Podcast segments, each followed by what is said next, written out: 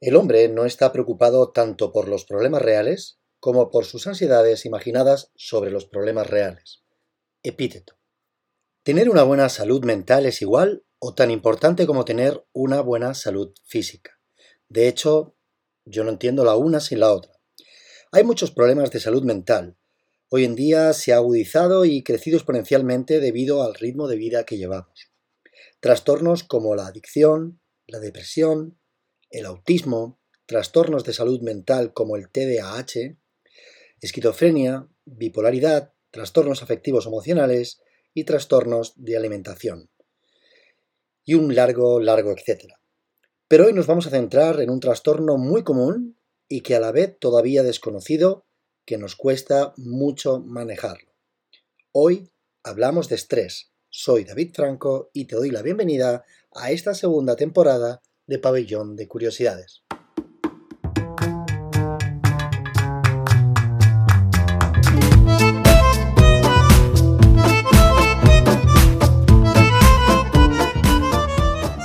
Arranqué el capítulo de hoy con el kit de la cuestión. Como dice Hanseli, no es el estrés lo que nos mata, sino cómo reaccionamos ante él. Al final de todo depende de nosotros, de nuestro enfoque, de cómo vemos, o mejor dicho, de cómo imaginamos las cosas tenemos que tomar acción plena por y para nuestra salud. El doctor Eric Loach, director del Centro de Atención Plena de Brown University, dice que observamos nuestros pensamientos y sentimientos con curiosidad, gentileza y amabilidad. Prestar atención a lo que está sucediendo en este momento puede resultar difícil y nadie dice que lidiar con el estrés sea fácil pero es posible entrenarse para concentrarse en el momento presente. Normalmente pasamos más tiempo pensando en lo que el futuro nos deparará o insistimos pensando en las cosas del pasado que no podemos cambiar. De esta manera perdemos la oportunidad de experimentar el presente. Podemos practicar meditación. De hecho, hoy en día se está poniendo muy de moda en colegios, hospitales y en algunas empresas dejar un espacio tranquilo para la práctica de la atención plena, enfocados exclusivamente en nuestra respiración y las sensaciones que experimenta nuestro cuerpo. Puede ayudarnos a lidiar la batalla con el estrés diario. Por eso, huye de la atención en experiencias negativas pasadas o deja de preocuparte del futuro, del futuro no acontecido. Esto no es un consejo de chamán rasceta en plan hierbas con incienso y esas cosas. Claro que no es fácil agobiarse o estresarse por los problemas, pero es que los problemas sucedieron en el pasado y seguirán sucediendo en el futuro, y eso es parte inherente de la vida. Recuerda la primera cita de Epíteto con la que empecé este capítulo. El hombre no está preocupado tanto por problemas reales como por sus ansiedades imaginadas sobre los problemas reales. Desarrollar hábitos saludables también nos ayuda a combatir el estrés. James Clear, autor del libro Hábitos Atómicos, lo explica muy bien en su libro. Podemos empezar por incluir pequeños cambios en nuestra dieta. Hábitos más saludables. Empieza poco a poco. Recuerda que un 1% de mejora diaria al final de un año es un gran avance. En este 1% se sustenta la filosofía Kaizen.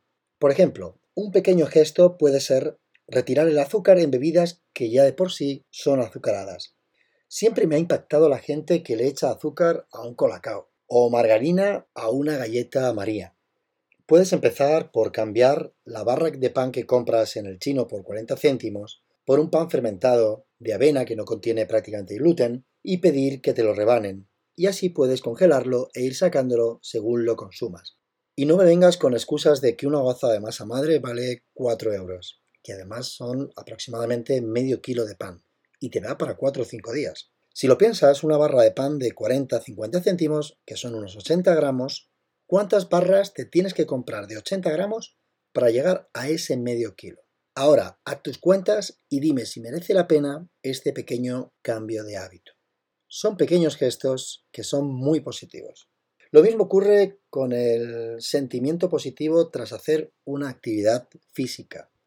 Así que debemos ser conscientes de que con estos pequeños gestos nuestro estado de ánimo mejora. Este es el primer paso para lidiar con el estrés. Sé que es difícil evitar el estrés, el trabajo, el dinero, los acontecimientos actuales como el COVID y las complicaciones de la vida cotidiana, pero vivir sometido a estos estresores harán que el estrés se convierta en crónico. Y a medio largo plazo, este estrés crónico se relaciona con varias condiciones de salud como enfermedades cardíacas, presión arterial alta, diabetes, ansiedad crónica y depresión. Los médicos, o mejor dicho, la medicina actual, no voy a poner el foco de toda la culpa en los médicos, aunque es más fácil seguir las normas del sistema y no ser un rebelde sin causa como lo fue en otro ámbito Albert Einstein, cuestionando la sociedad. Pero para no irme por las ramas, regreso a los médicos. Recetan para cualquier problema mental medicación, y no discuto que sea bueno en algunos casos, pero en muchas ocasiones destruyen las bacterias de nuestra microbiota, agudizando o comenzando con otros problemas o trastornos. Pero hoy no voy a entrar aquí, ya hablaré de esto en otro capítulo sobre la importancia de los microorganismos que habitan en nuestro cuerpo. Debemos aprender a manejar el estrés y desarrollar la resiliencia. Es importante aprender a manejar el estrés para no sentirse abrumado. Como te decía antes, lo principal es reconocer las señales que nos manda nuestro cuerpo. De hecho, hasta las canas se relacionan con el estrés. Los investigadores han descubierto que la respuesta de lucha e huida del cuerpo desempeña un papel fundamental en el crecimiento de las canas. Estas señales pueden ser como dolores de cabeza, migrañas, falta de concentración o sensación de nerviosismo o ansiedad. Una vez identificados estos signos, tenemos que trabajar para contrarrestar sus efectos. Yo te recomiendo la práctica de un diario. Escribir es un gran antídoto. A mí, por ejemplo, escribir los guiones del podcast eh, con bolígrafo y papel me ayudan muchísimo a enfocarme en el presente. Los japoneses, por ejemplo, tienen una acción que se traduce como lluvia de bosques y consiste en conectar con la naturaleza, con la luz solar y meditar sobre el presente. Hay estudios que certifican que estar en contacto con la Tierra en el campo nos ayuda a gestionar la carga estática de electricidad que tiene nuestro cuerpo es como una toma de tierra de un enchufe. Dar paseos por la naturaleza, hacer ejercicio o comer alimentos saludables, dormir bien y tener una buena vida social. Sea lo que sea que a ti te funcione, haz por cuidarte a ti mismo parte de tu rutina diaria y de tus hábitos. Todo esto nos hará más resilientes ante el estrés de la vida. Y con esto, ¿dejamos de sentir el estrés? Pues desgraciadamente no. Pero como decía Hans Selye, no es el estrés lo que nos mata, sino cómo reaccionamos ante él. Los problemas tenemos que verlos en perspectiva. Desde luego que necesitamos un tiempo de asimilación. Los estoicos tenían dos herramientas muy buenas para esto. La vista desde arriba y el distanciamiento cognitivo. Los psicólogos también lo llaman replanteamiento. Atrapado en el tráfico, esto puede ser una oportunidad para ponerte tu música de tu cantante o tu grupo favorito e incluso escucharme en el podcast. Toma cuñita publicitaria.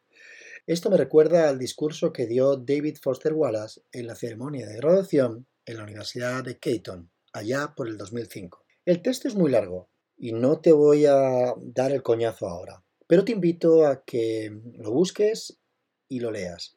Se llama Esto es agua y lo añadiré a las notas del capítulo para que te recrees en él. No tiene desperdicio, ni una de sus palabras. Por último, consejos vendo que para mí no tengo. Yo trato de lidiar con el estrés a diario. A veces lo consigo y otras no. Pero sobre todo lo más importante es ser conscientes. Y desde luego, si el estrés está afectando a tu salud, ponte en manos de un profesional de la salud mental. Ellos te ayudarán a atravesar momentos de estrés severo. Me viene al pelo una frase que se le atribuye a Hipócrates. A quien desea la salud, primero hay que preguntarle si está dispuesto a suprimir las causas de su enfermedad. Solo entonces será posible ayudarle. Una herramienta fantástica que yo te recomiendo que es sobre todo hablarlo. No te lo guardes. Compártelo con tu pareja, con un amigo, porque al verbalizarlo estamos tomando distanciamiento con los problemas. a trabajo de replanteamiento. El estrés es la respuesta física o mental a una causa externa. Puede ser un factor estresante que nos ocurra una sola vez o repetirse durante mucho tiempo. pero debemos diferenciarlo de la ansiedad, que es cómo reacciona el cuerpo al estrés y puede ocurrir incluso si no existe una amenaza real. Si esa ansiedad no desaparece y comienza a interferir en tu vida, puede afectar a tu salud. Puedes tener problemas de sueño o con tus sistemas corporales, incluyendo el inmunitario, digestivo, cardiovascular, incluso reproductivo. A muchas mujeres hasta se les retira la regla durante muchos meses. O peor aún, desarrollar una enfermedad mental como un trastorno de ansiedad o depresión. Ir acabando con el capítulo de hoy, voy a transcribirte las palabras del doctor Richard Davison de la Universidad de Wisconsin-Madison sobre la reducción del estrés y cómo promover la resiliencia. Dice que realmente solo necesitamos cuatro componentes. El primer componente que llamamos es conciencia, que es donde estaría la acción plena. El segundo componente es la conexión. Esta incluye las cualidades que se asocian a las relaciones sociales saludables como la amabilidad, el aprecio, la empatía o la compasión. El tercer componente lo llamamos conocimiento. El conocimiento se refiere a la relación que todos guardamos en nosotros mismos. En el caso extremo, hay algunas personas que tienen una autonarración muy negativa. Tienen creencias negativas de sí mismas y en realidad sostienen que esas creencias son una verdadera descripción de quiénes son. Esto, por supuesto, es una receta para la depresión.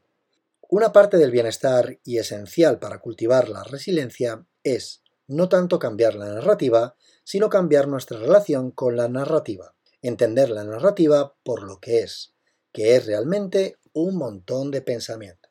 Finalmente, la última pieza es el propósito. Se trata de identificar nuestro verdadero norte, nuestro sentido de dirección en la vida y, lo más importante, alinear cada vez más nuestro comportamiento diario con un sentido de propósito. Venga, va, Ahora me toca a mí. Me voy a rasgar las vestiduras y antes te conté que una vez identificamos los signos y las señales que nuestro cuerpo nos manda, tenemos que trabajar para contrarrestar los efectos del estrés. Y que una de las cosas que me aliviaba es escribir los guiones del podcast Pabellón de Curiosidades. Pues bien, hoy quiero compartir contigo mi testimonio de cómo lidiar con el estrés. Te voy a contar lo que me ha sucedido hace unos días. Me subí hace poco, hace unos fines de semana, a la montaña, huyendo de la ola de calor de la ciudad. Una de mis pasiones es correr por la montaña. Pues una vez terminado de correr, ya regresaba a coger de nuevo el coche y volver con mi familia, cuando tropecé de la manera más tonta con una piedra o con una rama, no recuerdo exactamente. Con la mala fortuna que tuve de que caí mal y al pisar con mi tobillo, el tobillo se quebró. Al día siguiente me levanté con el tobillo muy hinchado jamás lo había tenido así, y con, y con un gran edema negruzco.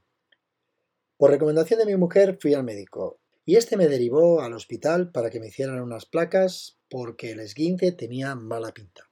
Tras mucho esperar en urgencias, me hicieron unas placas de rayos y en cuestión de 10 minutos me encontré en una silla de ruedas en el pasillo de urgencias, con la pierna escayolada con un curso aceleradísimo de cómo pincharme parina en la tripa para evitar un trombo y a la majo. Adiós, gracias, que te busque alguien, que te venga a buscar alguien y búscate un poco la vida.